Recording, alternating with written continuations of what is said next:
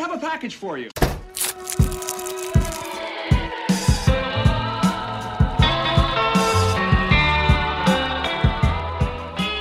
Bonjour et bienvenue pour ce nouvel épisode de votre podcast favori. Alors aujourd'hui, épisode spécial, puisque c'est un épisode spécial Noël. Ouais Joyeux Noël L'enfer. Je suis accompagné de Candice Adam, Bonjour. Yann Vital, Salut. Thomas Moreski, Salut Brio Waterman. Joyeuse fête Je m'appelle Hugo Gasparini et bienvenue dans Recommandé. Alors, avant de commencer par nos chroniques, évidemment, nous allons parler de nos actus.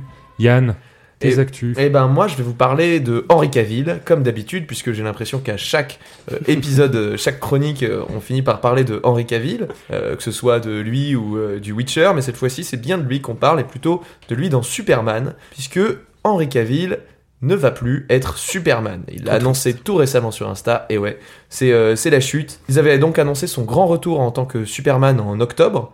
Mais après une discussion avec euh, James Gunn et euh, Peter euh, Safran, Oui, Safran, je, oui. je, je sais pas, Alors, qui sont donc en gros les, les patrons. Oui, Safran, c'est... oui, c'est- l'armée. et, et donc qui sont les, les patrons respectifs de DC et de Warner, bah plus de Superman pour, pour Henry Cavill. Mm. Donc on n'a pas encore tous les détails des tenants et des aboutissants de ce départ, qui est euh, plutôt étonnant, puisque Mm. tout le monde aime euh, Henry Cavill euh, dans, dans ce rôle-là. Oui, Et donc on vous tiendra au jus si, on en apprend plus. c'était même le meilleur Superman. Ah, c'était le le, Oui, meilleur. Et d'ailleurs, Large. pour euh, rester sur le sujet d'ici, je crois que Thomas a quelques petits trucs à nous dire. Ouais, justement, moi, mes actus, ça porte sur euh, bah, qu'est-ce qui se passe un petit peu chez DC en ce moment. Il y a énormément de changements, euh, énormément de choses. En fait, il faut savoir que Warner, la Warner, a fusionné en avril 2022 avec Discovery. Pareil, une grande chaîne, euh, enfin, un grand média aux Ceux qui États-Unis. parlent des secrets des pyramides avec les aliens et tout ça. Exactement, c'est eux. Enfin, je, je crois, je sais plus exactement ce qu'ils font, mais oui, Oui. ils font des trucs euh, genre National Geographic. Mm. C'est pas National Geographic, mais c'est Discovery. Euh, et bref, ils ont fusionné ensemble, donc forcément, il y a eu des nouvelles têtes qui sont arrivées tout en haut, en la personne de David Zaslav, et qui a tout de suite dit, moi, vu comme c'est d'ici en ce moment, ça me va pas. En fait, euh, bah, si vous regardez un petit peu ces six dernières années et avec euh, ce qu'on- le studio DC Film, euh, et ben ils ont fait beaucoup de merde, comme euh, Suicide Squad, celui Oui. de 2016, le Justice Oui, oui. League euh, qui est arrivé au cinéma, Bird of Prey. Bird of Prey, euh, Wonder Woman 1984. Oh Enfin, là là. Enfin voilà, euh, c'est tous des films où on se dit mais pourquoi? Qu'est-ce qui se passe? Il y a, y a aucune raison. Ils ont même euh, dès qu'ils sont arrivés, ils ont dit alors là il y a un film Batgirl, on va l'annuler. Hein, il y a eu euh, des millions euh, qui sont qui ont été posés sur la table. On l'annule tout simplement. Ça Alors qu'il avait déjà pas. été tourné, non? Il avait déjà été tourné, était en post-production, euh, bientôt prêt à sortir. Il devait sortir bah, là à cette période-là de l'année. Et vraiment Le ils ont dit dur. on annule, on annule tout ça. Donc ils préfèrent perdre des sous plutôt que de. Bah ouais, de ils en sont là en sortir fait. et d'avoir une mauvaise com quand même. C'est ça, ils en sont totalement là en disant nous ça nous va plus, on va un peu restructurer tout ça. Donc là on a eu quelques quelques mois, donc vous voyez avril 2022, euh, là on est en décembre et là maintenant il commence à y avoir des, des choses qui sont faites. DC Film n'existe plus, les gens qui étaient à la tête de DC Film ont été virés et maintenant il y a DC Studio qui a été euh, créé. Et donc du coup, les chefs, tu l'as dit Yann, ce sont Peter Safran, le chef de la Warner, et James Gunn. James Gunn, c'est le gars qui a fait euh, Les Gardiens de la Galaxie Hmm. et The Suicide Squad, donc le, le soft reboot euh, qui est sorti en 2021. Et ça, ben, c'est quand même une bonne nouvelle, j'ai envie de dire. Ouais. Euh, parce que The Suicide Squad, pour le coup, était très bien, était très intéressant, et ils, ils ont réussi à, à reprendre euh, d'anciens éléments et d'en faire euh, autre chose avec. Et le premier gardien de la galaxie était plutôt pas mal aussi. Et le premier Gardien de la Galaxie était pas mal. Euh, j'ai hâte de voir le 3. J'ai vu la bande-annonce là il y a Ah pas oui. longtemps. Euh, je me dis, ah, ça peut être, euh, ça peut être Il sympa. a l'air d'avoir un truc un poil plus sombre, une vibe un peu plus sombre, Ouais. ce qui est bien parce que ça partait trop en, en grosse blague. Ouais, oui, oui, Bah, carrément. Le spécial Noël. Ouais, le spécial Ouais. Noël On en parle puisque c'est Noël, mais un peu, un peu catastrophique. Ah, le truc, mais- c'est que le- l'ambiance générale, de toute façon, des Gardiens de la Galaxie, c'est déjà assez drôle. On, on est sur un ton plus léger, même s'il se passe des choses euh, dans, le, dans le 1, il s'arrivait bien, je trouve, à mixer Ouais, le, ouais, il y avait un, le drame et la comédie, tu vois, euh, Ouais. Avec des personnages un peu dramatiques, genre à la Drax ou quoi, qui dit j'ai perdu ma famille, qui après, dans la suite, devient juste euh, euh, un le comic relief, euh, chips. Euh, du coup, on va pas jouer à Chips maintenant, on va revenir plutôt à DC. et en fait, euh, ils, ils sont ensemble, Peter Safran et James Gunn, et ils vont tout recommencer à zéro, j'ai l'impression. C'est ce qu'ils veulent faire, euh, et c'est plutôt une bonne chose. Ils ont déjà annoncé que les films, les séries, les, tout, et tout ce qui est animation et même jeux vidéo seront canons ensemble. Donc ils partageront plus ou moins le même univers. Oh, super intéressant. Ça. Ils ont déjà annoncé qu'ils vont faire un plan à peu près sur 10 ans. Donc euh, ça vous rappelle peut-être quelque chose euh, il y a quelques années Je quand, peux le euh, dire, je peux le dire. Oui, vas-y. C'est pas un peu comme Marvel? C'est un peu comme Marvel, mais Ah. Marvel version euh, Iron Man, machin, pour arriver jusqu'aux Avengers. Et ça, pour le coup, je trouve que c'est une bonne nouvelle. Ils avaient déjà essayé de faire ça avec euh, Snyder. Ils n'ont pas laissé Snyder euh, faire ce qu'il voulait. Ils ont mis d'autres gens en- à la tête, et donc du coup, ça s'est mal passé. Mais maintenant, ben, ils peuvent réessayer, et il y a plusieurs choses qui peuvent faire que ça fonctionne. C'est que ben, Marvel, en ce moment, c'est en déclin. C'est le gros déclin. Ouais, c'est ah, c'est la chute. Donc là, c'est la ressortir avec chute. une Bah, bonne de toute licence. façon, euh, c'est c'est le moment de ressortir une bonne licence pour, euh, pour prendre la tête. Hein. James Gunn, il est à la tête de tout ça et il souhaite que ben, les auteurs, les réalisateurs fassent aussi un petit peu leur propre film. Et James Gunn nous a montré que avec de l'ancien, on peut refaire un bon nouveau avec The Suicide Squad, c'est ce que je disais tout à l'heure. Mais on sent que pour l'instant, bah, ça se prend un peu, un peu les pieds dans le tapis. Ils sont en pleine transition euh, là-dedans. Euh, par exemple, Black Adam. Black Adam, c'est le film qui est Aïe, aïe, un petit aïe. peu entre les deux directions. Euh, donc entre DC Film et DC Studio. DC Film, on savait que ça allait, euh, ça allait euh, être terminé. DC Studio n'était pas encore créé. Et donc du coup, il y a cette affaire Superman qui maintenant euh, est totalement conclue. C'est-à-dire que Dwayne Johnson a dit, les fans, ils veulent Henry Cavill en Superman, on va leur donner Henry Cavill en Superman. Donc mini spoiler, mais bon, c'est euh, passé sur tous les réseaux sociaux et compagnie. À la toute fin, euh, il y a une scène post-générique où Henry Cavill revient en Superman. On se dit c'est incroyable. Ça a été annoncé dans le dans le ça a été annoncé en octobre que ça y est, Henry Cavill revenait en Superman. Maintenant, ce n'est plus du tout le cas. Et voilà. Et il y a plein de choses comme ça. Là, il y a encore un an de films qui sont déjà tournés euh, avec DC et on ne sait pas du tout ben, euh, comment ça va se passer. Il y a Aquaman 2, il y a The Flash, Aquaman 2 avec les scènes avec. euh, avec Amber Heard où c'est coupé. Il devait, Henry Cavill et Ben Affleck devaient faire des, des caméos dans The Flash et dans, et dans Aquaman. Maintenant que Henry Cavill n'est plus Superman, est-ce que ça vaut le L'acteur coup de The Flash qui. a L'acteur de The Flash qui fait n'importe quoi. qui On- fait n'importe quoi. on sent que là, ils sont vraiment le cul entre deux chaises. Et en fait, on se rend compte bah, qu'il y a encore un an de, de films qui vont servir à rien du tout. Donc du coup, on se dit qu'ils ont jusque 2024, mi-2024, pour faire leur plan et faire le premier film qui va annoncer ce plan sur 10 Et ans. relancer pour de vrai leur, leur licence. Et vraiment mais relancer d'ici, Est-ce qu'il ouais. ferait pas mieux de faire une, une réelle pause euh, sans, euh, sans continuer à communiquer des Et choses pas faire euh, à d'argent droite, à gauche? Oui, non, mais oui, oui, forcément. Bah, pour le Ils coup, The peuvent- Flash, euh, ils peuvent Ouais, faire. mais si là, ça c'est- va- moi, je trouve que c'est un peu qui tout double. C'est-à-dire Ah, que là, s'ils se ratent maintenant, ça va avoir une influence sur tous leurs projets futurs. Donc, est-ce que finalement, c'est pas mieux de rester un peu sage Après, de- ils sortent d'autres masterclass euh, en parallèle. Ils ont le, The la Batman. suite de The Batman, ils ont le oui. Joker. C'est ça, et ça pour le coup c'est totalement à part. Ouais. Et c'est ça que je trouve très intéressant et je vais essayer de conclure là-dessus parce que j'ai l'impression que je commence à être très très long. Excusez-moi, on dirait une chronique un peu. Oui, désolé, mais c'est quand même un, un très gros morceau. Euh, et en fait, le, pour l'instant, ce qu'a envie de faire DC Comics, j'ai l'impression, c'est de faire une ligne euh, continue, un peu à la manière des comics en fait, une ligne continue à la Marvel qu'on connaît maintenant dans le cinéma, avec tout plein de films qui se répondent les uns aux autres, mais aussi de développer des, des one-shots, des black labels, entre guillemets, euh, pour revenir un peu dans l'univers des comics, mais qui fonctionnent du coup de manière indépendante, comme Joker et The Batman. Joker développe sa propre histoire, avec son propre personnage, n'a aucun lien avec le reste. The Batman, ça va être pareil, ça va développer son propre petit univers, et moi, pour le coup, je trouve ça très cool. C'est ce qui manquait à Marvel, honnêtement. C'est ce qui manque clairement à Marvel, Ouais. et à mon avis, bah, il y a moyen que DC devienne, entre guillemets, le nouveau Marvel, si ce n'est même mieux. Parce que J'espère. The Batman, on va pas se mentir que Masterclass. Joker, on va Ouais. pas se mentir que Masterclass. Mhm. J'attends ces deux suites avec grand plaisir. Ouais. Et voilà, j'attends la suite. Pour l'instant, on n'a pas d'infos. Peut-être que là, au moment où on tourne, donc on est quoi? On est le 15, le 15 décembre, c'est ça? Euh, Ouais. Oui, Ouais, c'est ça. exactement. Donc euh, voilà, on... c'est c'est diffusé le 23. Il y aura peut-être tout plein d'autres infos. On reviendra dessus euh, bientôt.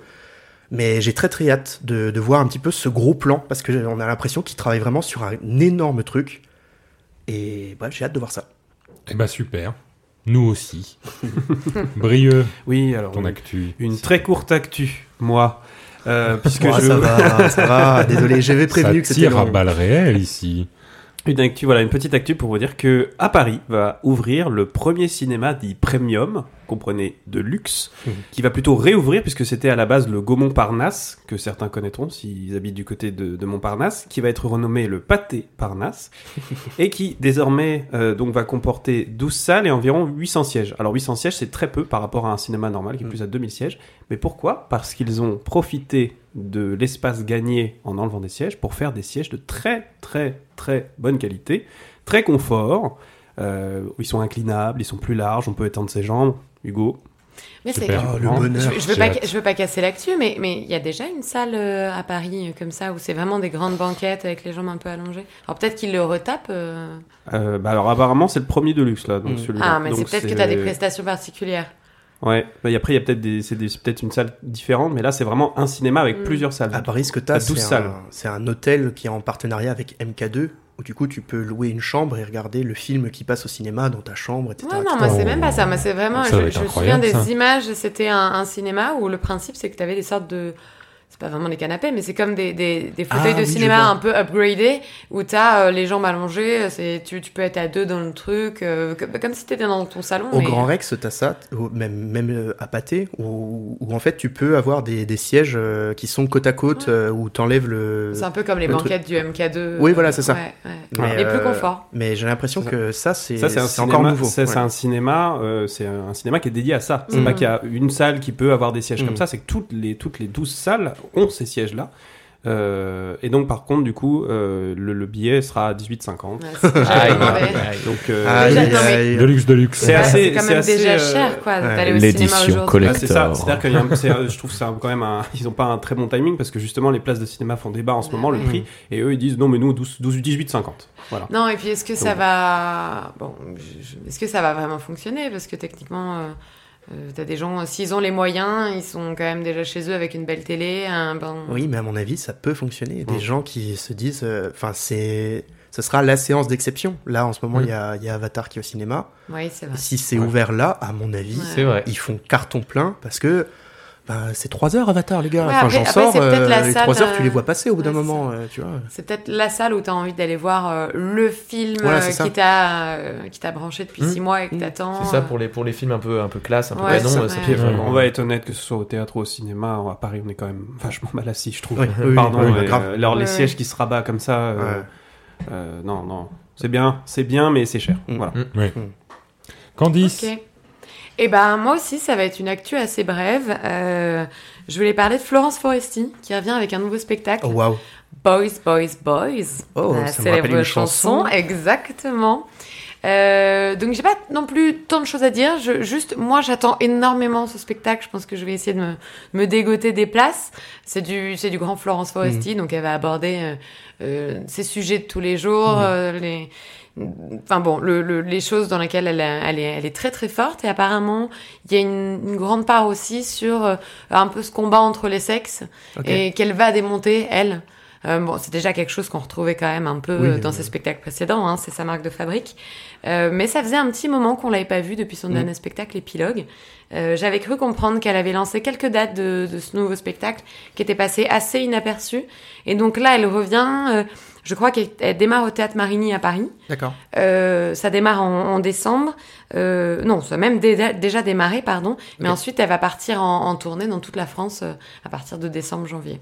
Voilà. Bah, trop cool. Ah bah, merci beaucoup. Et puis moi, mon actu euh, de cet épisode, c'est qu'il y a quelques jours est sortie la bande-annonce du nouveau euh, Spider-Man Across the Spideyverse. Across, Across, Across the Spiderverse? Across the across the Spider-Verse. Spider-Verse. Traduit en France par Seul contre tous. Exactement. Spider-Man seul contre tous. Et donc euh, cette bande-annonce euh, produite par euh, Sony Pictures, euh, le seul film avec du multiverse qui vaut le coup. Ouais. ouais. Le seul film Marvel, pardon. Qui Où vaut ils le ont coup. compris, en fait. Voilà, euh, oui, on a, enfin, j'ai vu la bande-annonce. euh, L'animation a encore l'air d'être une fois de Mm. plus folle. Mm. Euh, on voit Spider-Man se battre contre plein d'autres Spider-Man, mais pas juste deux trois, c'est une centaine. Mm. Et on a juste envie, on a trop hâte. Donc voilà, ça sort le 23 mai 2023, donc c'est une actu. Un peu futuristique. Mais euh, voilà, trop hâte de voir ce film. Et pour Mais ceux qui n'ont pas vu le premier, euh, Ah oui, foncez, foncez. Ah euh, ouais, en fait, je trouve euh, ce qui est fort, c'est t'as l'impression de lire un comic mais qui bouge. Ouais. Ouais. C'est- T'as vraiment l'ambiance comics qui est Mm. vraiment bien retranscrite. Ouais. Et- Bah, le, le rythme est génial, les Mm. ambiances sont Je folles, pense les que ça n'a jamais été aussi bien retranscrit euh, Ouais. un comics. Ouais. Ouais. Ouais, en carrément. Ça, ça, ça met une branlée sans pitié à tous les Spider-Man qui sont sortis. donc- Oui. Donc. Voilà. C'est que moi qui suis un fan absolu de Tobey Maguire, Mm. D'avoir vu ça, j'étais là, mais c'est meilleur.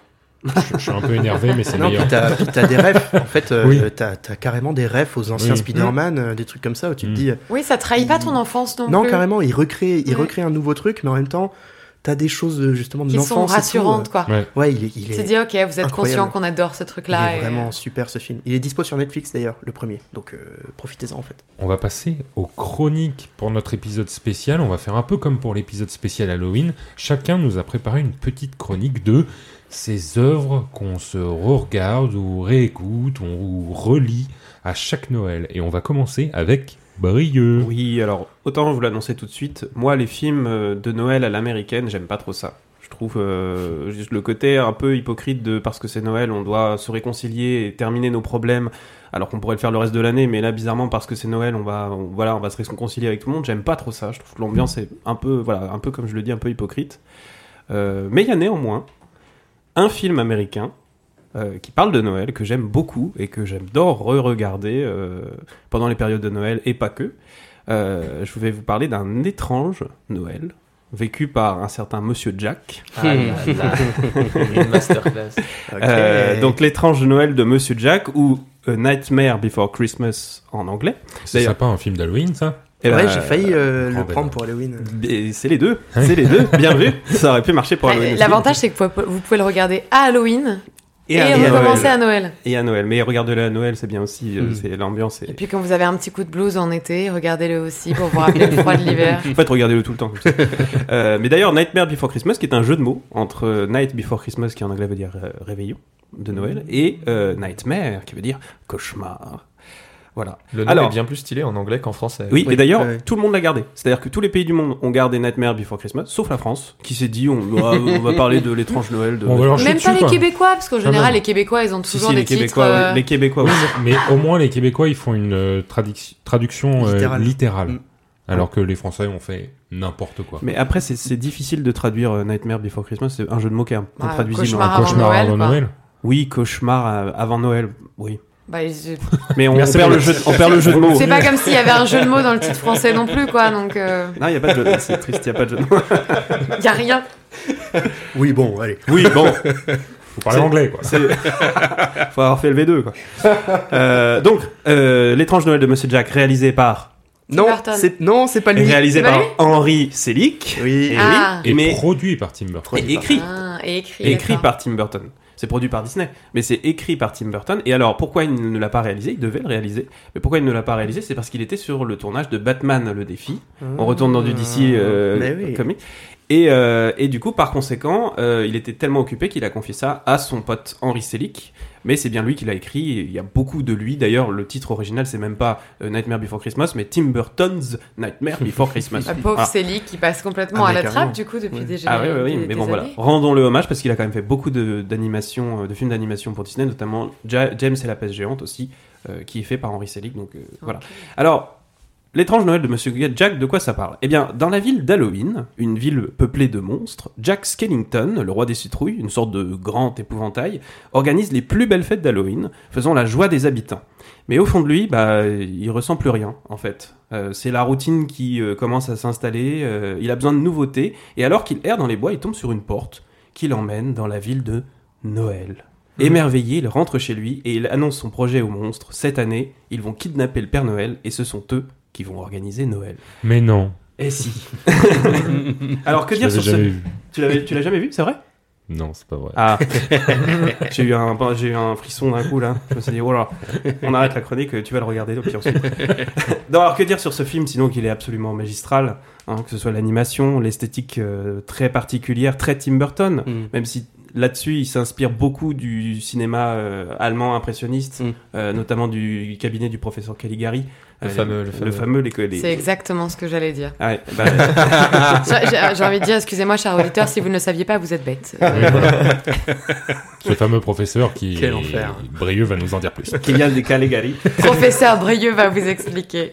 Non, mais c'est un film, voilà, c'est un film allemand des années 20. Je comprends qu'on qu'on sache pas ce que c'est, mais euh, c'est Oui, super. c'est- C'est une esthétique qui est vraiment très très belle, euh, très particulière. Donc allez le voir aussi si ça vous intéresse.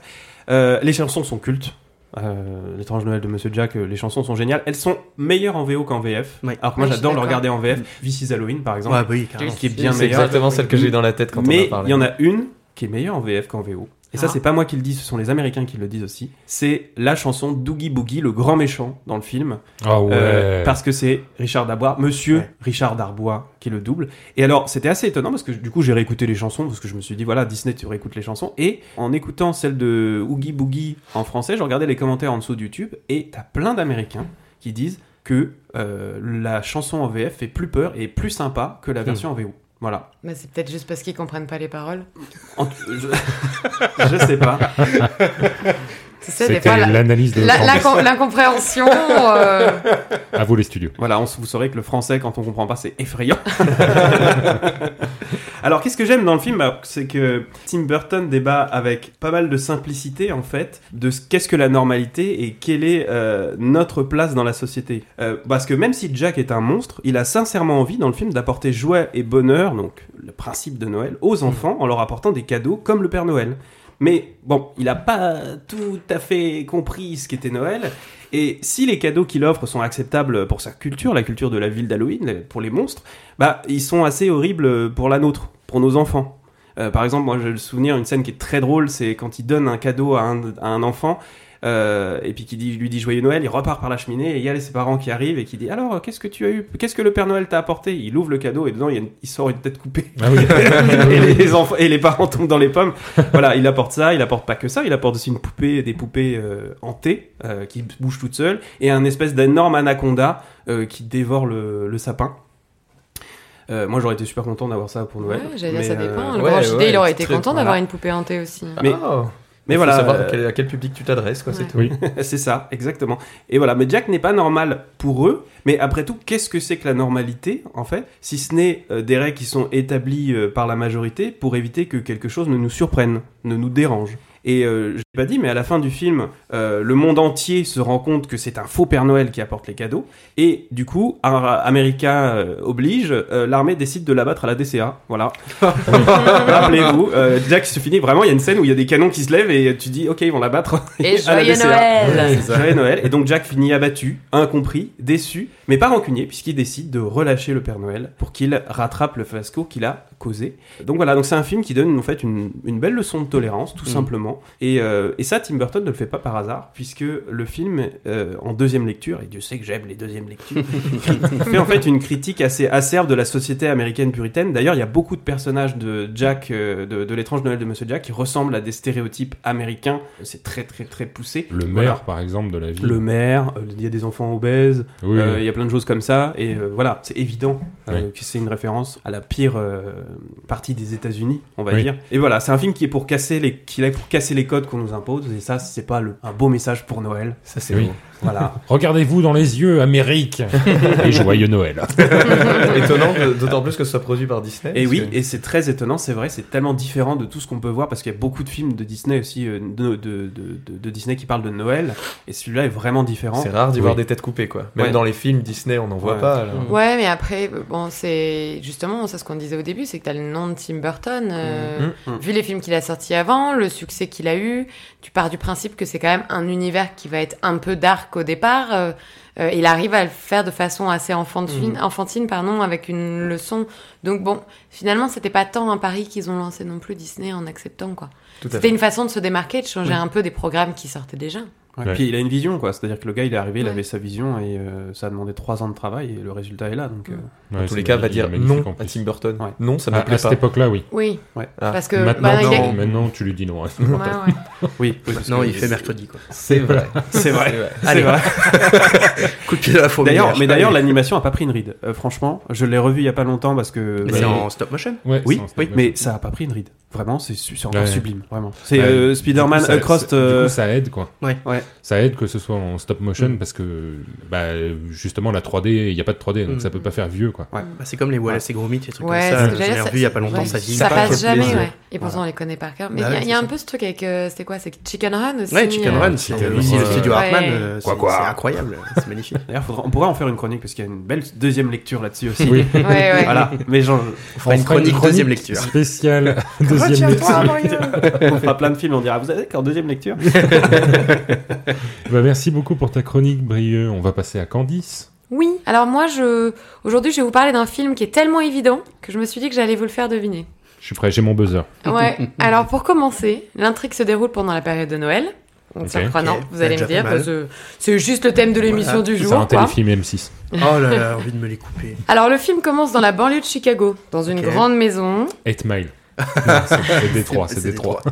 avec des gens qui grouillent partout. Euh, N'hésitez pas à me couper quand vous avez trouvé, mais euh, non, c'est pas 8 Mile. Euh, une petite tête blonde apparaît qui se fait bully par tout le monde. Ok. Ok, ça y est, vous l'avez, vous y êtes presque. Mon voisin. C'est le film d'action pour enfants par excellence. Maman, j'ai raté l'avion. Ah, Oui, bien sûr. Voilà. Ou encore, en version originale, Home Alone. Encore une fois, une traduction impeccable Ouais, ouais, ouais. ouais. de la part des Français. Seul à la maison. Maman, j'ai raté l'avion. vous avez appris l'anglais en primaire.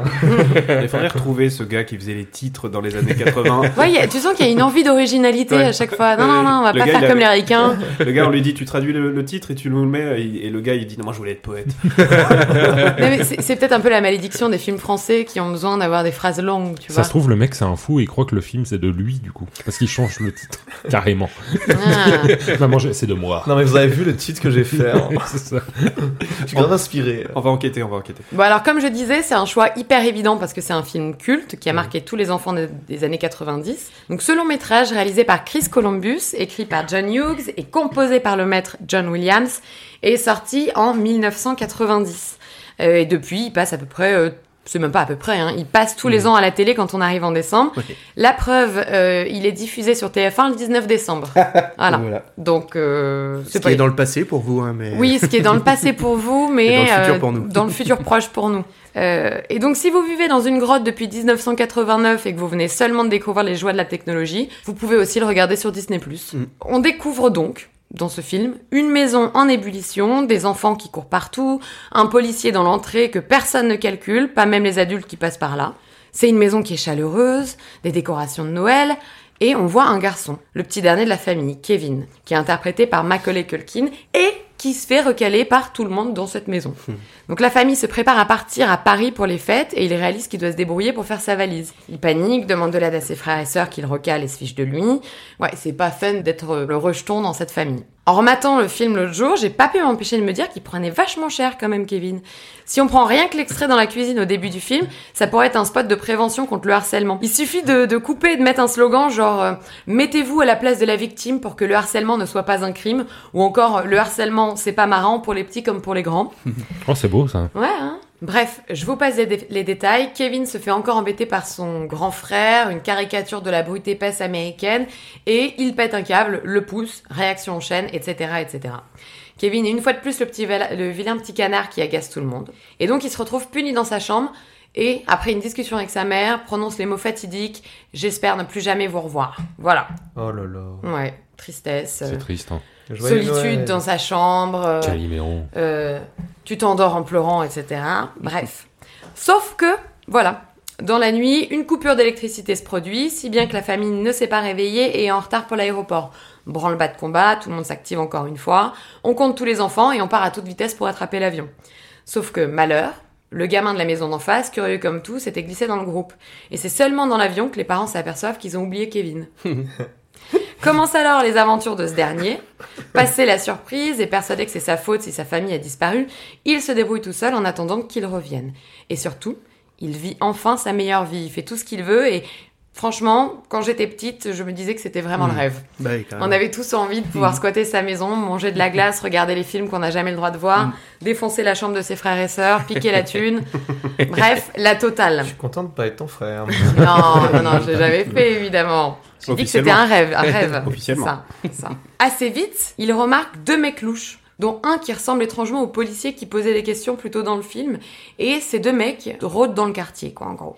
Et les deux cambrioleurs, pas très futés, tentent de s'introduire dans la maison, mais notre jeune héros décide de ne pas se laisser faire. Et là, c'est ma partie préférée de Maman j'ai raté l'avion qui démarre. Fini d'être une poule mouillée, Kevin devient un mini MacGyver du haut de ses 10 ans, et c'est qu'il est ingénieux le petit. Je vais pas vous faire la liste de la ribambelle de pièges qu'il a concocté, mais ça ne s'arrête jamais. Il va en faire voir de toutes les couleurs au fameux casseur-flotteur, vous avez la ref.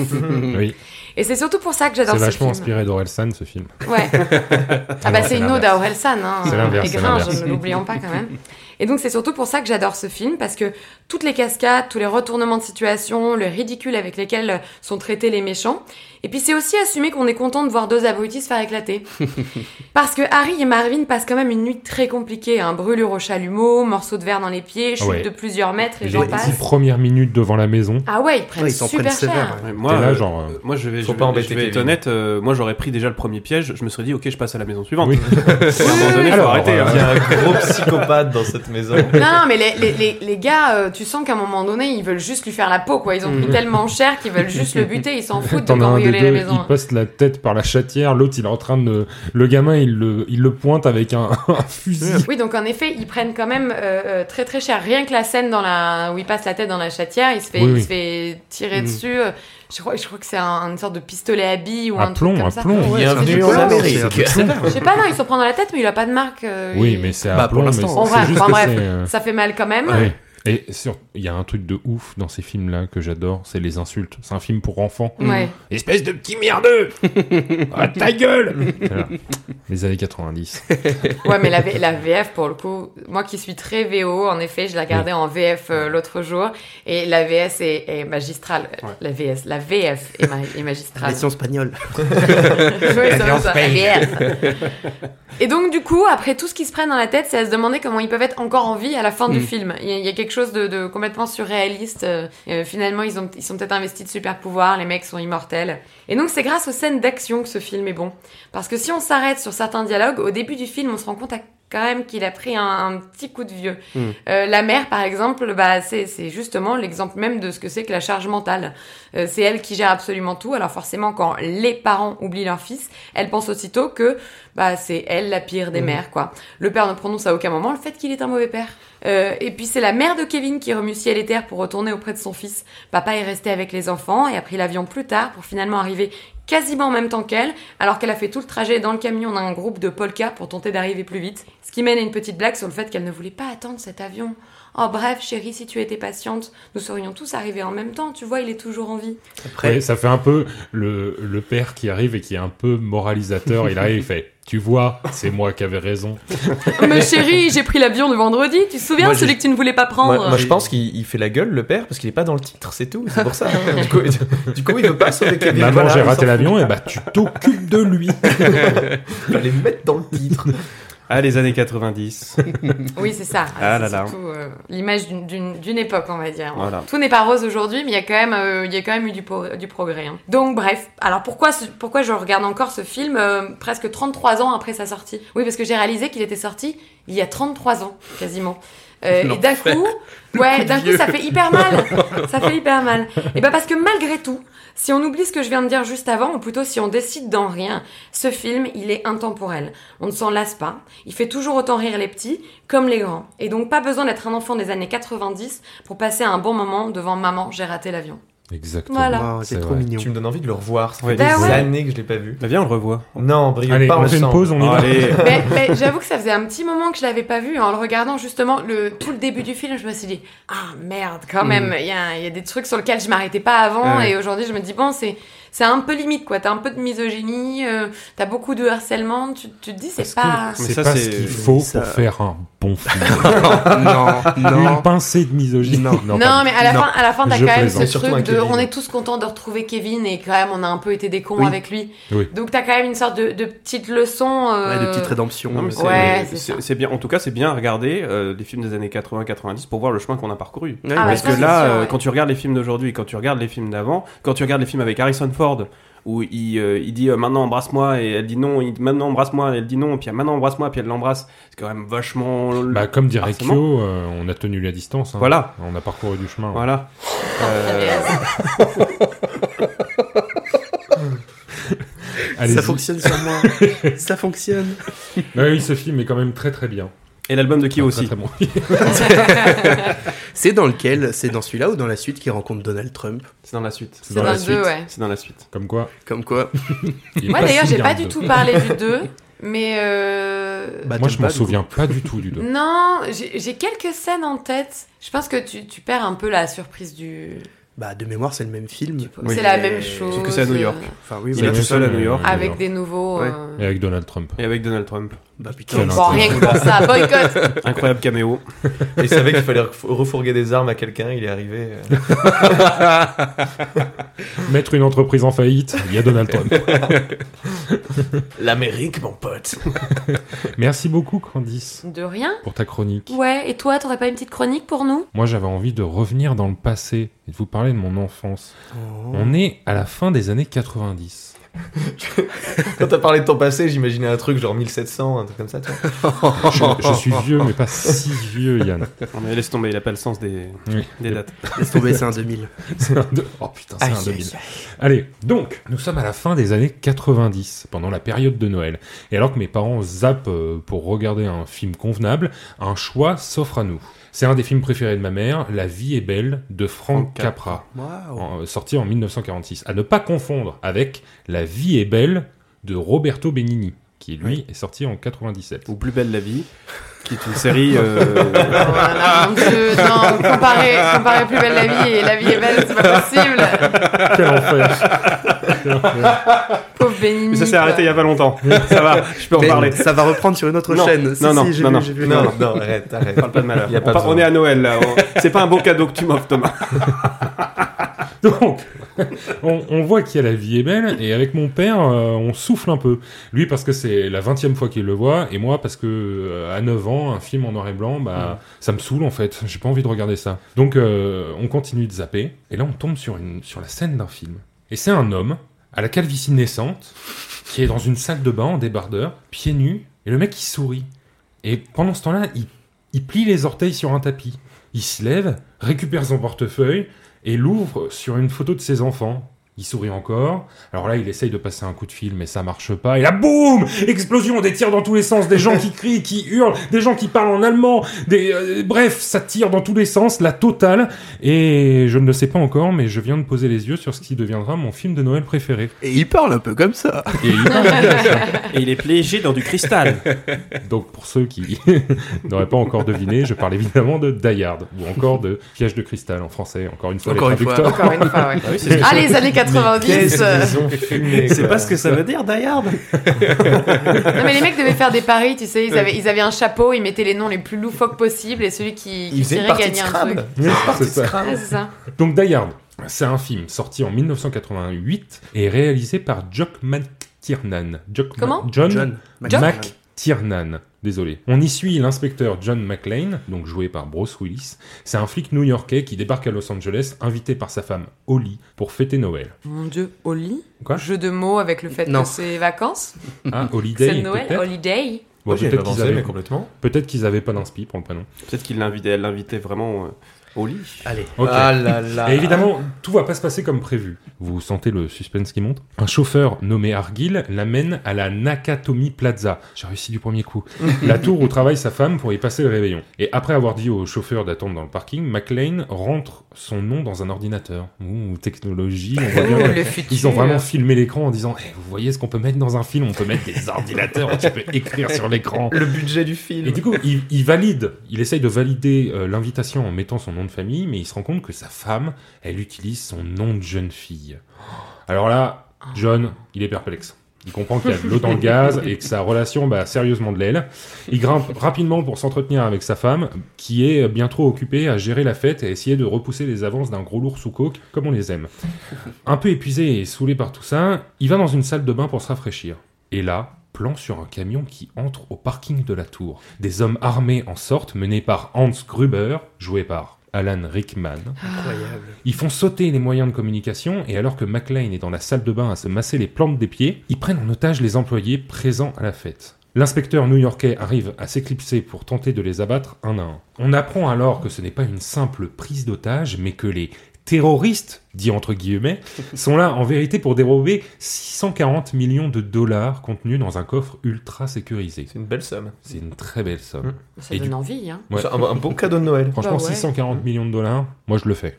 Je fonce. Qu'est-ce que tu ferais avec 640 millions de dollars? Je peux pas le dire. Allez. Déjà, tu les mets sur un compte J'achèterais offshore. un coffre ultra sécurisé pour mettre 630 millions de dollars. Et un ordinateur à l'entrée pour mettre ton nom de famille dessus. Exactement.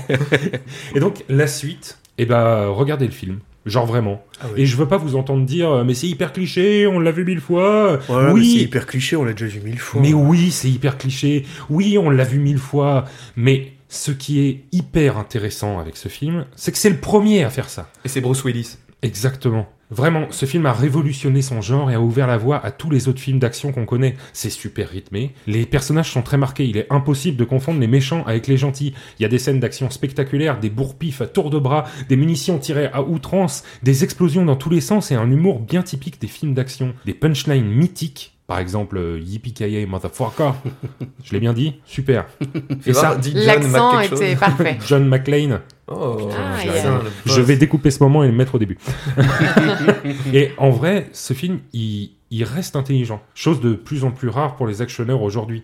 Par exemple, la scène où le grand méchant Hans fait signe à un de ses sbires de tirer dans les vides des bureaux quand il s'aperçoit que John McClane est pieds nus, bah, ça paraît con, mais non en fait. Et ça va l'handicaper une bonne partie du film. Fusil de Chekhov, Exactement. très bien utilisé. Et si, si vous voulez un dernier argument, l'AVF. Mon Dieu, l'AVF, elle est incroyable. Les punchlines sont si savoureuses dans la bouche de Patrick Poivet qui double le héros. C'est simple, j'ai beau avoir vu l'avoir vu en VO plusieurs fois, eh ben, je peux pas m'empêcher de mettre le passage où il se cache dans les conduits d'aération et qu'il dit Viens me voir à Los Angeles passera Noël en famille, on fera la fête Bon, je le ferai jamais aussi bien que lui, mais ce moment à chaque fois me fait délirer parce que je me dis Mais comment tu peux dire ça dans un studio avec cette voix-là et que tout le monde dise C'est ok. Vraiment, c'est c'est vraiment trop bien. Bref, voyez ce film, c'est un must et c'est la genèse de tout bon film d'action. C'est dispo sur Disney+, et c'est quand même bien mieux que tous les téléfilms de M6 et TF1 réunis. voilà.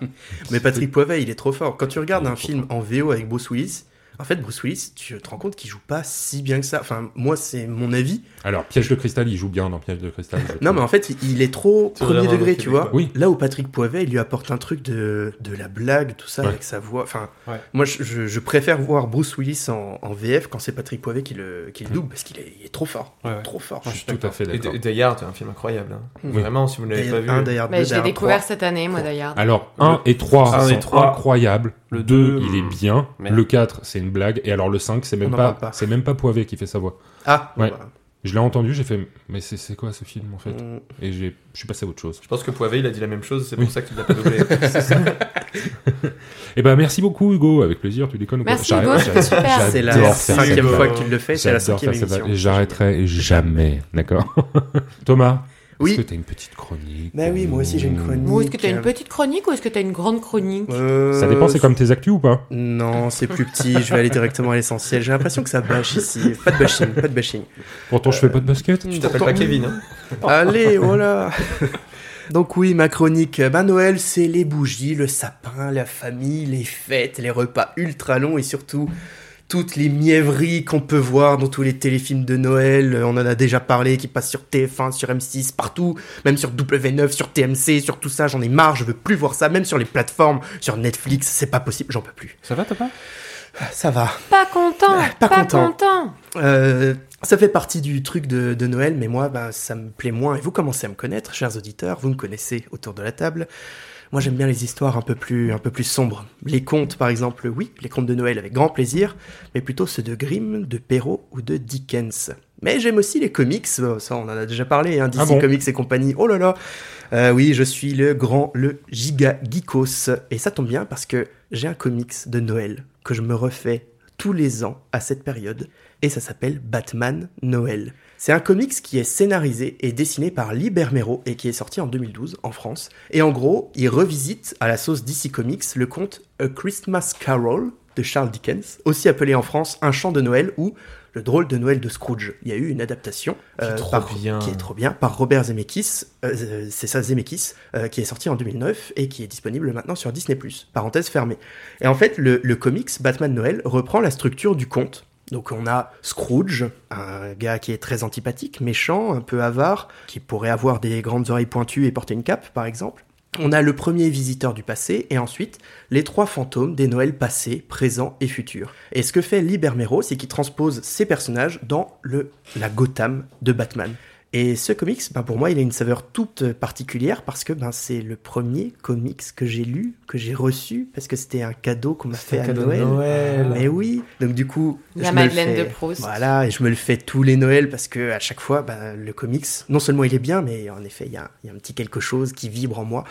Euh, et c'est la première fois euh, que Lee Bermero, il officie en tant que scénariste, et il nous offre un Batman qui est très sombre, très aigri, très antipathique. On a l'habitude de voir Batman comme ça, mais en général, Batman, il fait ça pour faire le bien. Il est violent, il va casser des gueules, mais il va pas tuer, etc., etc. Là, on le voit s'acharner contre un, contre un pauvre gars, un petit gars euh, qui, ok, qui travaille pour le Joker, mais euh, il l'a pas choisi. Il fait pas ça pour le, pour le kiff, il fait ça parce qu'il a besoin de thunes, il a besoin de bosser, il a besoin de bouffer. Et que euh, sa famille, ben, pour l'instant, sa femme, elle est pas là, il a juste son petit gamin. Enfin bref, c'est un petit peu, c'est un petit peu tristoun tout ça. Et après, va y avoir le Scrooge Batman qui va rencontrer ces différents fantômes, fantômes des Noëls passés, présents et futurs. Et c'est assez incroyable. Les images, elles sont très belles. J'adore le concept. C'est un dessin. Ouais, le concept est, est vraiment très cool. hyper intéressant. ouais. Le, les, les images sont vraiment magnifiques. Libermero, c'est l'un de mes dessinateurs préférés. Euh, c'est aussi le gars qui a fait la- le comics Joker. Et en fait, il a quelque oui. chose qui est très cinématographique, autant dans l'agencement des, des cases que dans le, la manière dont c'est dont c'est raconté. Par exemple, le début, t'as vraiment l'impression d'être bah, d'être comme dans Spider-Man euh, Into the Spider-Verse, que ça bouge. Enfin, je me fais vraiment euh, la scène d'ouverture, je vois vraiment Batman arriver sur les toits de Gotham, courir sur la neige qui crisse, etc. euh, euh, foncer euh, directement sur le, pauvre petit Bob Cratchit qui s'en prend plein la gueule malheureusement. Et euh, devant cette Gotham enneigée lumineuse. Moi je me refais je me fais ces images là à chaque fois. Je trouve que c'est incroyable. Les éclairages les ambiances sont sont folles. Libermero il a une patte vraiment qui lui est qui lui est propre. Et c'est très cool. Le comics est plutôt court 122 pages. Ça peut se faire Oh, ça va. en une euh, en une soirée de Noël par exemple. Il est, il est en couleur, il est en noir et blanc? Il est en couleur, il est en couleur, tout est, tout est en couleur, euh, et comme dit, bah, le- enfin, le, le côté éclairage et ancrage, c'est pas forcément lui qui le fait, c'est euh, une collaboratrice, j'ai plus son nom en tête. Franchement, c'est un, c'est un comics, euh, bah, comme dit, qui se, lit, qui se lit très vite, 122 pages, ça se lit bien, c'est un merveilleux cadeau, euh, si vous êtes en galère de cadeaux, et que vous savez qu'il y a un petit gars euh, qui aime bien Batman, ou une petite fille d'ailleurs, qui aime bien Batman. Euh, C'est pour tous les âges C'est... Ou tu, tu dirais pas commencer avant un certain âge quand même 12 ans, allez, 13 ans, ouais, c'est ça, un petit, ça. un petit, ouais, c'est ça. 11-12 ans, ce serait bien. Moi, je l'ai eu à peu près à cet âge-là et, euh, et ça va. Enfin, parce que c'est, le conte euh, de base est quand même très sombre et très violent. Là, c'est dans l'univers de Batman. Alors, c'est aussi très sombre, euh, notamment le passage euh, du, fantôme des Noëls futurs. Je vais pas dire euh, quel personnage c'est, parce que c'est c'est un moment assez impressionnant, mais euh, t'as tout un passage où Batman se fait traîner sur le sol, etc. Et tu te dis, ah mais ok. euh, Mais mon super-héros euh, mais il a pris cher là, Batman. Ouais, c'est vraiment le cas. Euh, mais oui, du coup, c'est un merveilleux cadeau. Donc, tant pour un érudit, quelqu'un qui, qui, qui connaît déjà Batman, euh, etc., etc., et qui veut découvrir une autre histoire. Un érudit de Batman. Un érudit de le, Batman. terme, le terme me termine. J'espère que ce Euh, sera un métier un jour. Euh, histo- historien spécialisé en Batman. c'est ça.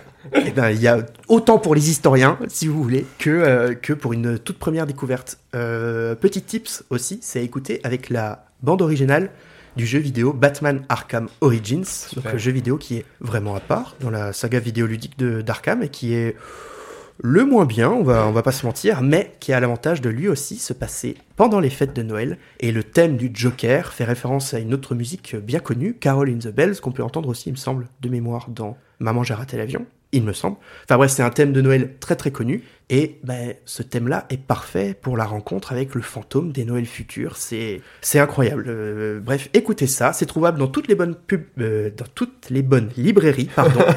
Oh.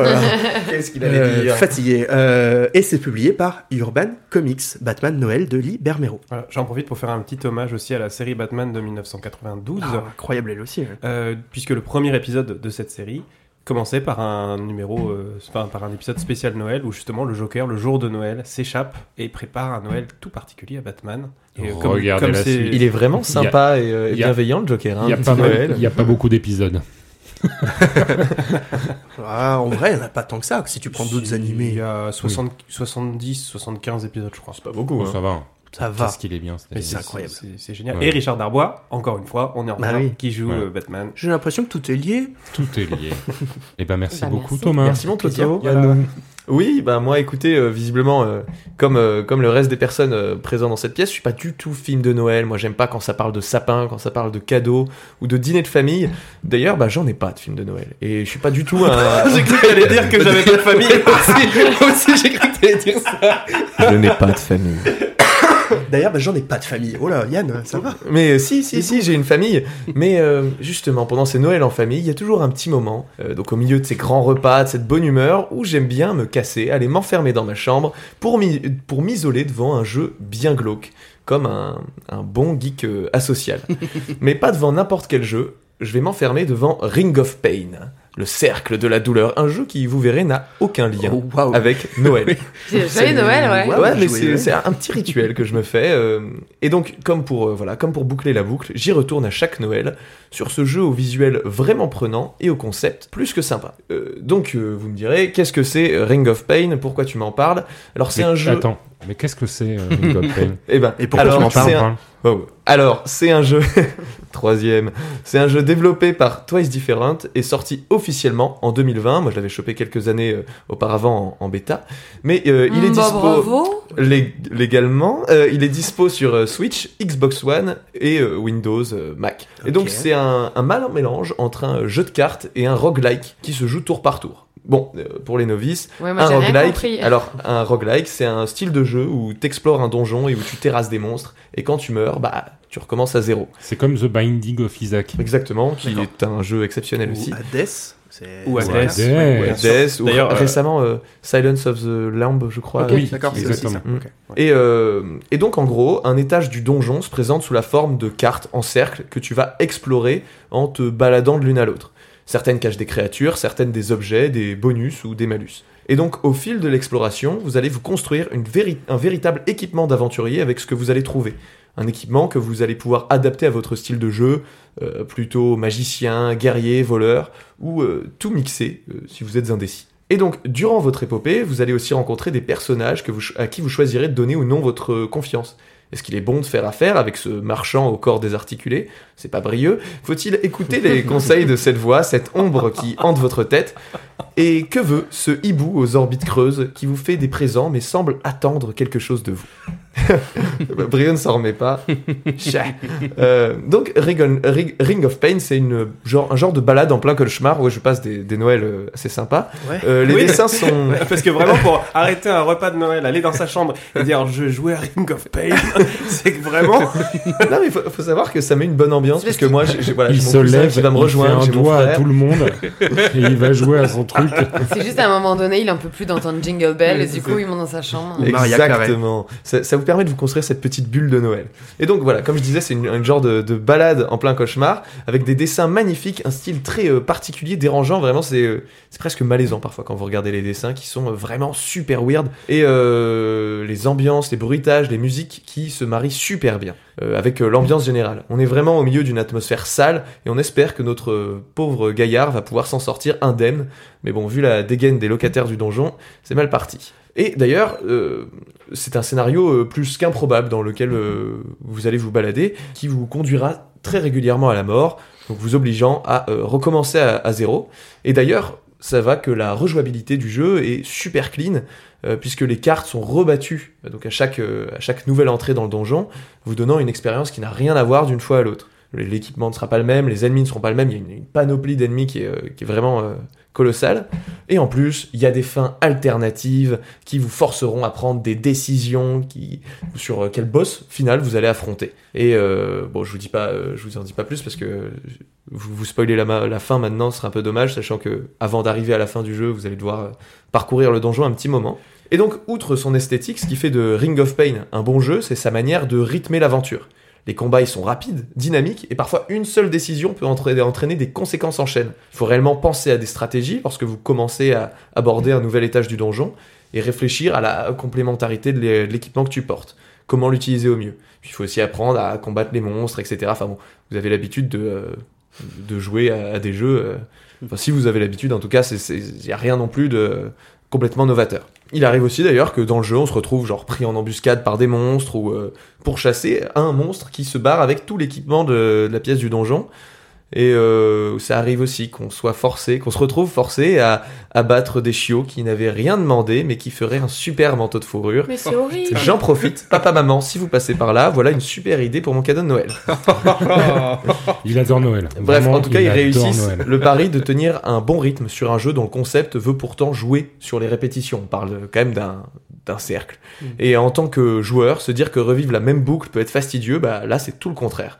Parce que la boucle va évoluer à chaque décision, qu'à chaque fois que vous allez y retourner pour euh, réparer ce que vous avez raté, et ben euh, ouais, ça vous donne envie de d'essayer de rebriser ce cercle, rebriser la boucle, de rebriser ce cercle de la douleur, mais euh, en vain pour les, trois quarts du temps.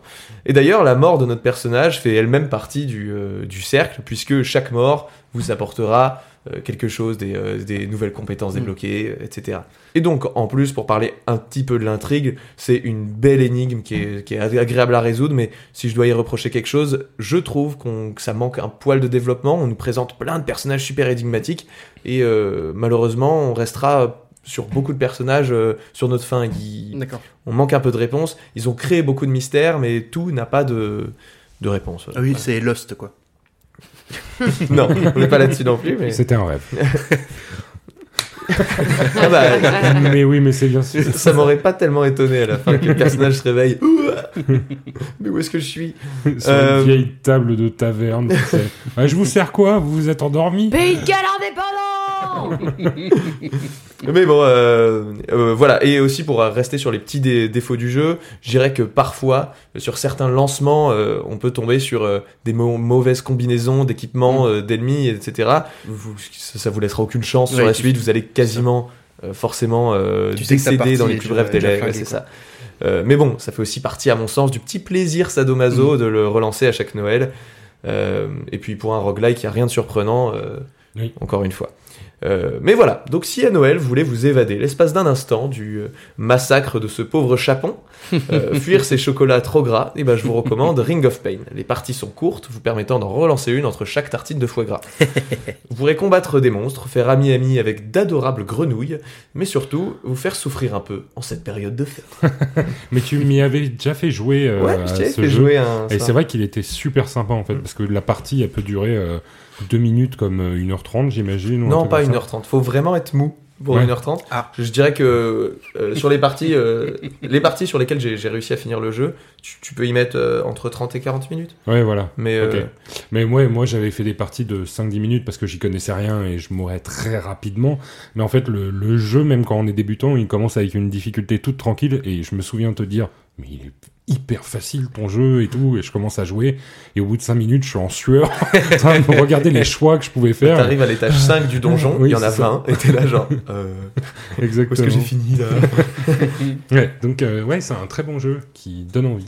Et vraiment, allez juste taper le nom sur internet et regarder le design de la chouette, c'est Mm. terrifiant. Mais moi, je peux pas. Hein. Je peux pas euh, regarder des trucs comme ça à un moment donné. Et Juste, j'ai un souvenir d'un Noël déjà où j'ai fini par regarder Chucky. Euh, il faut savoir que je devais avoir 5 piges ou un truc comme ça. Je me suis retrouvée de. de- Vous savez, c'est vraiment les images à l'ancienne. On Mm. avait une sorte de petite salle de jeu avec un canapé tout pourri que tu déplies que quand il y a trop de monde à la maison. Mm. Et on avait une, euh, une, une mini télé à tube cathodique. Mm. Et donc, du coup, je sais pas pourquoi il y avait Chucky qui passait à la télé ce soir-là. Je dormais avec euh, ma petite poupée et je l'ai balancée à travers la pièce. Je pas. Donc, qui- tu- qui tu me faire regarder une chouette sans yeux faire regarder Chucky Mais non, euh, c'est juste que tout le monde était couché, que moi j'avais allumé la télé, j'étais tombée dessus. Espèce de psychopathe. Ouais, peut-être. Ah. T'aurais dû jouer à Ring of Pain, voilà. Bah ouais. Conclusion. Un jour de Noël, alors Non, t'es en puis je suis trop une famille. rageuse, je peux pas jouer à ça. il a Ah, viré son assiette devant lui, il a posé son PC. Faut que je joue Ta gueule, mamie Bon, après, si c'est le troisième long repas Oui. en l'espace de un jour et demi, Oui. au bout d'un moment, t'as envie de, un peu de flinguer tout le monde. Non, mais Ouais, finalement, désolé, tu vois, désolé, euh, papa, maman, euh, Marlène, tout le monde, hein, mais des fois, euh, voilà quoi. non, mais J'avoue tout ce soir. Noël, je suis pas là. Non mais tu vois justement au début euh, je m'enfermais je regardais ça tout enfin j'y jouais tout seul et puis après il y a mon petit cousin qui est venu Mm. qui a fait oh putain c'est sympa et puis qui a commencé à regarder et puis à jouer aussi Et puis il y a mon frère coup- qui est venu Et puis, euh, et voilà, C'est bon bon, moment ça en te fait famille des bons moments. devant un jeu horrible qui s'appelle ce qui s'appelle le cercle de la douleur et faire jouer son petit cousin de 8 ans au cercle de la douleur. Il n'y a pas plus beau Ouais, cadeau de Noël. Depuis, t'es devenu son cousin préféré, du coup. Non, son cousin le plus. Hey, La il tristesse. fait des cauchemars. Quand il pense à moi, c'est des mauvais moments. Eh ben, merci beaucoup en tout cas Yann pour ta chronique. Avec plaisir. On va passer maintenant au reco, si vous le voulez bien. Oui. Vous me dites hein, si vous voulez pas. Bah si, avec plaisir. Je- je me J'accepte. Je me débrouille. Candice, Oui. est-ce que tu as une petite moi, ouais, bah alors elle est pas dans le thème de Noël, mais euh, mais peu importe. Vu que je suis dans les films que j'ai re-regardé, re-re-re-regardé, euh, et bah l'autre jour euh, j'ai maté Roméo plus Juliette. Hmm.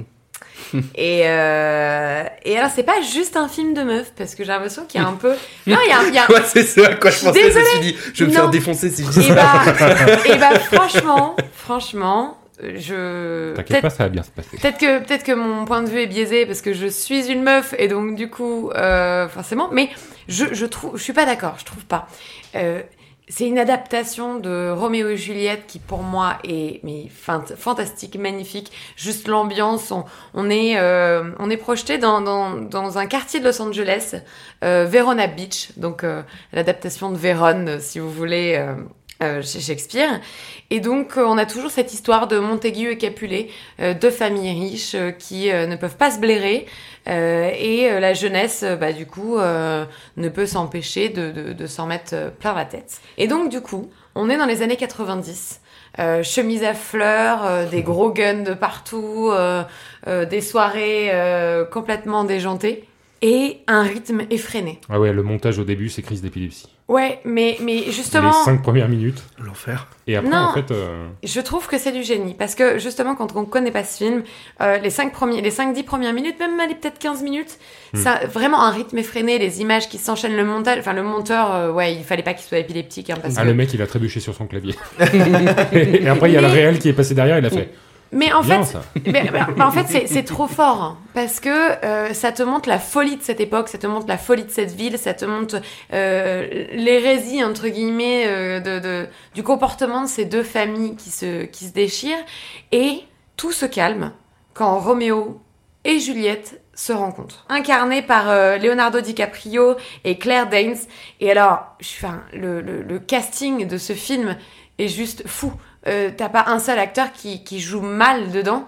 Euh, je trouve qu'ils ont été hyper bien choisis. Le Mercutio, enfin, Non, mais. l- la prestation, elle, elle est, elle est DiCaprio, folle. 22 ans là-dedans. Ouais, il est, c'est un gamin. Il est, ah oui, alors Ah, il bon, d'accord, si c'est un film de meuf parce que il est, un il est magnifique dedans. Mm. Juste, euh, tu, tu le vois, tu, tu fonds. Mais euh, Pas elle qu'un aussi, film de meuf, hein, je crois que Léonard Non, mais- Dica- Dica- DiCaprio jeune, ça peut intéresser. euh, ça- non, mais quand je dis un, un Ah, film de meuf.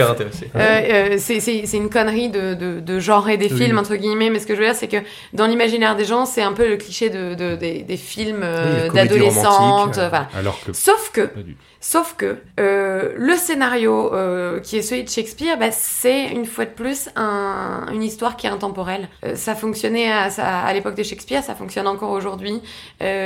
On en prend tous plein la tronche, on pleure toujours aux mêmes endroits, on s'émerveille toujours aux mêmes endroits, on, on rêve de de- de- d'avoir la comment dire l'étincelle comme comme Roméo et Juliette euh, l'ont. Et le chef-d'œuvre là-dedans, c'est que les comédiens, comment dire, int- interprètent le texte original de Shakespeare. C'est-à-dire que euh, c'est euh, du vieil anglais. Euh, au lieu de dire euh, you, c'est the et compagnie. Hmm. Et donc, en plus de d'avoir ce parler qui est fou, il y a un vrai brio dans l'interprétation parce que il respecte réellement les, les règles entre guillemets du, du théâtre shakespearien. Euh, et donc c'est c'est fantastique de voir ce, ce, ce- Ce comment dire mélange d'époque, Ouais, c'est-à-dire qu'il y a vraiment le côté euh, euh, original où tu t'imagines les mecs avec une épée en train de se battre, de se battre et en fait ils sont avec des guns et euh, ils sont en train de se faire un billard ou ils sont sur la plage. Enfin, il y a un truc où, où t'as l'impression que c'est complètement décalé et en même temps c'est hyper actuel. Mais ce qui est super bien aussi, c'est que les acteurs, ils ont un super jeu parce que c'est des super acteurs. Mais en plus, bah, on se rend vraiment compte d'à quel point le texte est beau. Ouais. Enfin, moi, je- je- je- quand je l'ai vu, je me suis dit, mais putain, mais qu'est-ce qu'il écrivait bien ce con Ouais, par, contre, enlevez-moi. DiCaprio, mettez-moi Vin Diesel dedans. Ah non, non. non mais The Rock Qu'est-ce qui est plus fort que l'acier pour le coup, je me permettrais de dire que la VO est vraiment importante parce Oui. que c'est Oui. c'est c'est les mots de Shakespeare qui sont qui sont donnés. Euh, et alors, en plus de ça, bon, je vais je vais faire vite, je, je vais m'arrêter bientôt. Mais euh, les les les scènes, il y a des scènes de Shakespeare, euh, dans, enfin des, des scènes de Roméo et Juliette qu'on ne met jamais en scène. Parce que c'est des scènes qui sont beaucoup trop difficiles aussi pour, euh, pour les comédiens. Parce qu'en plus, ça doit être joué par des, des jeunes comédiens. Euh, c'est pour ça que je me permets de dire que les deux sont magnifiques dedans. Toute la scène du balcon, enfin, il y a une pause dans le temps. Elle est infernale cette scène. hein. Ouais, Vraiment, euh, elle, elle est dure. elle- tellement dure. Elle est dure à jouer. Et bah, franchement, regarde Vraiment. Roméo plus Juliette. C'est au-delà d'être un bon moment, je trouve que c'est une, une leçon de jeu pour les acteurs. J'ai fait une petite dédicace à, à, à Serge Brinca, euh, qui était euh, notre professeur au, au cours Florent qui est un super comédien aussi, et qui, euh, en faisant travailler euh, justement cette scène du balcon et d'autres scènes, disait mais c'est hyper dur à jouer ce truc-là. Mm. Parce que euh, ces deux jeunes qui tombent amoureux et, et ils doivent se battre entre guillemets contre leur pulsion euh, physique et émotionnelle, euh, et, et en même temps il y a une sorte de respect, de, de faire les choses dans l'ordre, etc. Bref, ce film est magnifique, réalisé par, Ba- Baz, par Baz Luhrmann pardon, en 97. Ça fait partie des références Mm. aujourd'hui. euh, Mm. euh, si vous avez du mal, par exemple, à vous, à vous, comment dire, à vous intéresser au théâtre Mm. et à Shakespeare en particulier, et ben Roméo plus Juliette, c'est une super introduction euh, à ces œuvres-là. Voilà, j'arrête de m'extasier. Tu savais que DiCaprio et Claire Adams, elles, euh, ils pouvaient pas se blairer sur le tournage? Et ben alors c'est d'autant plus dingue. C'est incroyable. Non mais il y a un peu cette légende. il y a Vraiment, un ils, peu- ils pouvaient pas se, Ah, pas se voir. Il y a un peu cette légende que euh, dans, dans toutes les pièces ou dans tous les films où tu as Roméo et Juliette, ils sont tellement obligés de jouer l'amour, etc., qu'en général, les comédiens finissent ensemble. Du coup, c'est très drôle que tu dises ça, qu'ils pouvaient pas Non, se il, blairer. il me semble avoir vu ça qu'en fait les, les- ils pouvaient pas se voir les deux quoi. Ils Putain, ça tournaient leur scène mais bah, c'était Franchement, euh, ça se voit pas du tout. Ils sont, euh, ils sont magnifiques. Mais Bah, tous les personnages. Merci beaucoup, Candice. On va passer à Yann. Oui, tout à fait. Alors, moi, Rocco un peu spécial, c'est une genre de double mini Rocco. C'est à Rocco Euh, Siffredi Ah, je là là. je l'avais. Ok, ok. Alors, à ce moment-là, je peux faire ce genre de recommandation. Non, Euh, non, ce sera la, la fameuse spéciale euh, Oh là. Saint-Valentin. Euh, On dirait une pizza un peu chelou. la pizza La spéciale. Spi- la Sifredi Mozza. Non, euh, Oh là là, ça, ça aussi, ça sera coupé peut-être. non. Euh, très bien. Donc, euh, je sais pas si vous avez vu, Netflix vient tout juste de euh, remettre deux de mes œuvres animes favorites, Berserk et euh, Parasite, donc les adaptations des mangas du même nom. Berserk, donc l'anime de 97, je précise, parce qu'ensuite il y a eu trois films qui sont sortis plus tard, quelques années après, et Parasite, la Maxime de 2014. Donc ils sont deux masterclass absolus et qui sont moi les œuvres qui m'ont euh, mis aux animés. Et bon, certains savent euh, le temps que j'y passe aujourd'hui. Euh, donc pour faire court, Berserk, adapté euh, du manga de Kentaro Miura, ça raconte l'histoire de Guts, donc qui est un un guerrier hyper costaud dans un, univers de dark fantasy et donc là euh, l'animé se concentre sur l'adaptation d'un passage précis du manga pas le manga en entier parce que de toute façon euh, euh, il n'est pas fini et l'auteur euh, est décédé donc on ne sait pas s'il y Ah. aura euh, la fin un jour mais donc c'est sur le passé du personnage sur ce qui s'appelle dans le manga original l'arc de l'âge d'or qui est incroyable, qui va vous fendre le, le cœur. Et donc sur la, la rencontre de Guts, petit guerrier dans, dans une période de guerre, qui va rejoindre une troupe de mercenaires, la troupe du Faucon, et leur leader, l'impitoyable et fascinant Griffiths. Et à côté, on a euh, Parasite de 2014, une histoire qui n'a rien à voir de euh, Hitoshi, je crois, et donc qui euh, raconte euh, comment dire l'histoire d'un jeune lycéen un peu nul qui va un jour devoir se, se voir forcé à affronter des, forces bien plus puissantes que lui, puisque des genres de petits parasites venus de nulle part viennent manger des humains. Euh, Et euh, lui, euh, en gros, sa main droite va se faire manger par un parasite et le parasite va devenir sa main droite. C'est un peu bizarre dit comme ça. Pas pratique, hein. C'est incroyable, c'est une grosse frappe, les musiques sont légendaires. Et d'ailleurs, je laisserai le soin à Hugo d'en rajouter une maintenant.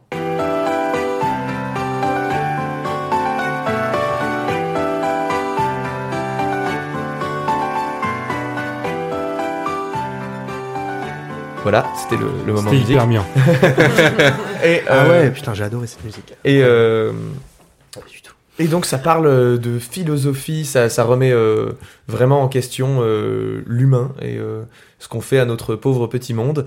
Euh, voilà, ça parle philosophie, ça parle écologie, je vous le recommande mille fois. Ah bah, merci Bon, beaucoup. Yann. bien. On va aller regarder ça. Il y a intérêt, donne Très envie. sinon je vous envoie des petits parasites et guts chez vous. Brieux, Oui, alors moi je parlais aussi d'animation, mais je vais parler d'animation américaine. parce les que- mignons. Alors non, euh, pas d'animation 3D, mais vraiment d'animation, euh, dessin. Et euh, parce que je sais pas si vous avez mar- remarqué, mais depuis euh, 2019-2020, euh, sur Netflix, il y a pas mal de petites séries d'animation. euh, parfois sorties de tirées inspirées de, de jeux vidéo parfois inspirées d'autres choses qui sortent Comme Euh, Cuphead. alors pas comme Cuphead, non, parce que Cuphead c'est assez particulier, mais effectivement, euh, Cuphead est, est- est- est à part, mais effectivement il est sorti. Mais il y a aussi, par exemple, euh, une série d'animation qui est sortie sur Tekken Bloodline, donc Tekken, Ah oui, le fameux jeu de baston. Oui. Euh, Il y a aussi euh, The Witcher, le cauchemar du loup, qui Mm. sort et qui parle de la jeunesse de Vézémir. Une série sur Dragon's Dogma, voilà, une série sur Dota, qui sont aussi deux jeux vidéo. Ah oui, Dota, oui, j'ai. Ou encore. Dragon Age Absolution, qui euh, parle d'une, de, voilà, de, de personnages qui sont dans l'univers de Dragon Age. Donc plein de séries qui ont en point commun d'avoir la même animation. Si vous avez vu, par exemple, Diane, t'avais vu Mhm. le Cauchemar du Loup, c'est la même animation. Ai vu un paquet. ouais. Euh, et euh, voilà, ce sont des séries qui sont pas exceptionnelles, mais qui sont sympas à regarder. Vraiment, quand on n'a rien à faire, quand on travaille à côté, moi, ce que je me fais, c'est je me dis, tiens, une série euh, sur euh, tel jeu vidéo, tel truc, ok, je vais regarder ça. Euh, et c'est sympa à regarder, mais il y en a une qui se démarque du lot. Euh, J'ai une petite oui. question avant, désolé. Est-ce que c'est sympa à regarder même si on joue pas à ces jeux vidéo oui, là oui, parce que ça, en fait, ça, si tu aimes bien le jeu vidéo, ça va te parler. Mm. Mais les séries ne sont absolument pas euh, basées sur le jeu vidéo. C'est-à-dire que c'est un univers. Tu, tu comprends pas tout forcément parce qu'il y a des petites références au jeu vidéo, Ouais. mais ça t'empêche pas de le regarder et de prendre un, un- un- un- un petit plaisir à le regarder. Très bien. voilà. Et puis l'animation est sympa, franchement. Et donc je disais, il y a une série qui se démarque un peu du lot, qui s'appelle Blood of Zeus, et qui est une euh, série qui n'est pas tirée d'un jeu vidéo. C'est peut-être pour ça qu'elle est un peu mieux. Je ne sais pas. Euh, on connaît tous la malédiction des gens qui adaptent euh, les jeux vidéo en série ou en, en film. Bon, il y a Arkane qui est sorti l'année dernière, euh, Voilà. qui, qui est une masterclass et euh, la, la malédiction s'est arrêtée à ce moment-là. hein. Ouais, voilà. Enfin, il y avait- il y, a eu Sonic. Oui, euh, t'as une exception peut-être. Ok, y y t'as gagné. D'autres choses, euh, voilà. on- N'entrons pas sur ce débat-là. Parlons plutôt de Blood of Zeus, euh, puisque voilà, c'est une série qui a été euh, développée, qui a été réalisée, pardon, par Charlet et Vlas Parlapanid. euh, qui sont euh, américano-grecs, si je ne m'abuse, et c'est bien, puisque ça parle justement de mythologie euh, grecque. C'est une série qui est sortie donc sur Netflix en 2020. Donc, et de quoi ça parle? En pleine guerre entre les dieux de l'Olympe et les titans de la Grèce antique, un jeune homme de condition modeste nommé Héron découvre les secrets de son passé et devient le meilleur espoir pour vaincre une armée maléfique qui menace l'humanité. Alors, scénario tout à fait classique, mais ça fonctionne très bien parce que tous nos scénarios classiques de Dark Fantasy, donc tu parlais euh, d'Heroic Fantasy, etc., La Seigneur des Anneaux, part de base de la mythologie, euh, de nos mythologies, notamment de la mythologie grecque, et des combats des dieux sur les titans, euh, le- les combats des dieux entre eux, etc. Exactement. Et, euh, et donc, c'est une série qui reprend fidèlement euh, le lore, si, tu, veux- si vous voulez, la mythologie euh, grecque. Euh, c'est très très bien étudié, c'est très très bien fait. Pour ceux qui, aiment- qui adorent la mythologie, il y a plein de petites références qui disent Ah, mais oui, bien sûr, parce qu'il est le fils de machin. Ah, oui, bien sûr, parce que voilà, il est l'époux de tel truc, etc. Mais c'est bien modernisé et ça. euh, c'est une histoire inédite, ça n'existe pas. euh, Le héron n'existe pas dans la mythologie, ou en tout cas, je crois pas, dans la mythologie grecque. Donc, c'est une histoire inédite, mais qui reprennent euh, des personnages qu'on connaît très bien. Euh, pour ceux qui adorent God of War. Euh, donc voilà, c'est une série qui est pas non plus euh, incroyable. euh, notamment, euh, je citerai quelques défauts. Par exemple, des fois, il y a des silences un peu incompréhensibles dans l'animation.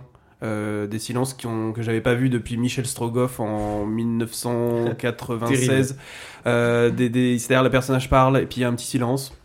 Et puis il y a un autre personnage qui parle et on se dit, bah, euh, Qu'est-ce qui s'est passé c'est pas un pas un silence de, de, de- voilà c'est pas une mise en scène hein, c'est vraiment euh, on se dit euh, Ils se sont plantés au montage, ils ont oublié un truc. ouais ou- voilà ou peut-être que je sais pas ils sont peut-être un très silence de sociétaire. Oui, Très voilà. inspiré par le silence. c'est très inspiré par la, la comédie française on sait pas mais voilà du coup euh, bon Mais c'est quand même très sympa à regarder. L'histoire est, est très belle, très euh, dramatique en fait, tragédique même, je dirais, euh, pour ceux qui aiment bien ce genre de théâtre. Donc à regarder. Euh, Il y a beaucoup, de- en fait, c'est beaucoup de stéréotypes mais qui fonctionnent très bien parce que c'est la mythologie grecque en fait. Mm. Voilà, c'est-à-dire que l'homme tue, ça, tue une femme comme ça parce qu'il c'est un méchant et en fait il se rend compte que c'est la femme qui l'a tué, c'est sa mère. Et là tu te dis ah d'accord, ça c'est bizarre. Ce serait bizarre dans un film qu'on regarderait aujourd'hui, euh, mais pour la mythologie grecque ça fonctionne bien. Ça passe. Ça passe. C'est ça dans toute la Et- mythologie grecque. Exactement. donc, euh, Et, euh, et donc voilà. Alors regardez-la, si, euh, si voilà, si vous aimez bien ce genre de choses, je vous les conseille. Puis je vous conseille aussi les autres, pourquoi pas, si, euh, si ça vous intéresse, si vous aimez bien les jeux vidéo, ou si, quand, comme Candice, vous êtes curieuse, allez-y. Merci beaucoup, Brieux. Trop mignon. Thomas, Oui, est-ce que tu as une reco pour nous? Oui, j'en ai même deux, mon capitaine, mais qui sont complémentaires. Je vous jure que je prendrai pas longtemps. C'est sur. Batman? Non, pas du C'est tout. chronométré.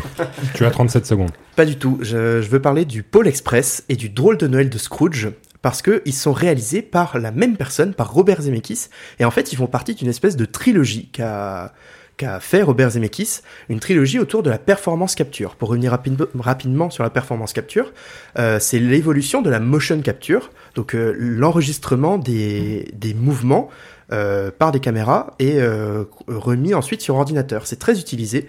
C'est une technologie qui est très utilisée dans les jeux vidéo ou dans les films comme Avatar qu'on a maintenant. Et donc du coup, c'est lui qui a initié notamment avec, enfin c'était toute la période parce qu'il y a eu aussi le SDA qui a initié ça, etc., etc. Euh, mais il a initié la performance capture où on enregistre en fait vraiment la performance des acteurs. On n'enregistre pas seulement leurs mouvements, on enregistre aussi leurs mimiques, euh, les têtes euh, qu'il y a, etc. Par exemple, euh, Smaug dans, dans, Dans Le Hobbit, Mhm. euh, il a été enregistré en performance capture et c'est lui qui fait. c'était pas prévu. C'est Benedict Cumberbatch. Et c'était pas prévu que ce soit en performance capture. Ah ouais, ok. Et C'est juste qu'il jouait tellement bien les Ouais. expressions que Peter Jackson a dit eh ben, on va faire ça. Il a Mais raison, le- le meilleur le- dragon du Bah, cinéma. en même hein. temps, euh, Le making-of, allez voir le making-of Ah, où il joue Ouais, il est on le voit, on ouais, le voit. Le reconnais casting. le, Le, casting où en fait ils ont euh, Pris Sherlock C'est ont- Sherlock bah, Le Benedict casting. Cumberbatch c'est Sherlock, Sherlock, et oui. en fait au moment où il passe le casting il filme son visage à un moment. Ils disent c'était incroyable avec son visage. Et ils se sont dit non mais on va voir un dragon on va pas le voir lui. Ne filmons pas son visage. Et en fait ils ont baissé la caméra. Donc il y a toute une partie du casting où on voit de son cou jusqu'à sa ceinture et il, il rejoue et juste à la voix ils ont fait ah bah c'est lui en fait Ouais. c'est lui Incroyable. prendre. Je pensais que tu parlais de la distribution parce qu'il joue face à Watson, Oui. oui, oui, Oui, mais en fait il a juste passé C'est trop des copains, Ouais. ils se sont retrouvés. Ah ouais, je trouve ça mignon, moi, parce qu'ils sont, ils sont, sont copains dans la vie, donc. euh, moi, j'aime bien les copains. Re- Reparle-nous de cette technologie, Thomas. Mais oui, du coup, pour revenir, euh, pour revenir à ça, euh, Robert Zemeckis, euh, il a initié une trilogie avec le Pôle Express en faisant le premier film entièrement fait en performance capture, donc entièrement fait en technologie 3D, euh, où par exemple Tom Hanks joue huit personnages dans le film, euh, huit personnages euh, différents. Euh, c'est- en plus, c'est un très beau film de Noël qui a aujourd'hui, on va pas se mentir, très vieilli. Mm. On- Enfin, c'est des vieilles cinématiques de PS2 par exemple. On peut, Ah oui.